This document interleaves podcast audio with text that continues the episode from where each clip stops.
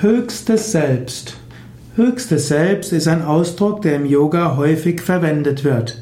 Höchstes Selbst ist die Übersetzung von Paramatman. Atman ist das Selbst, Parama ist das Höchste und Paramatman ist das höchste Selbst. Man kann das relative Selbst sehen und das höchste Selbst. Als relatives Selbst ist das, was du als Ich bezeichnest und was eine begrenzte Ausdehnung hat. Du kannst dich zum Beispiel identifizieren mit deinem Körper, mit deiner Psyche, mit deiner Persönlichkeit.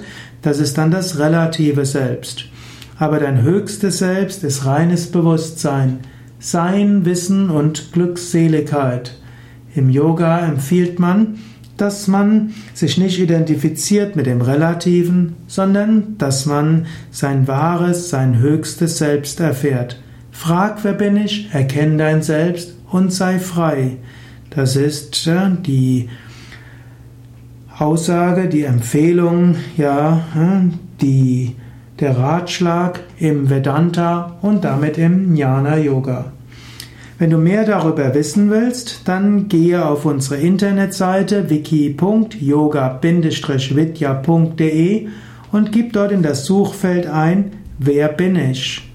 Oder auch Atman.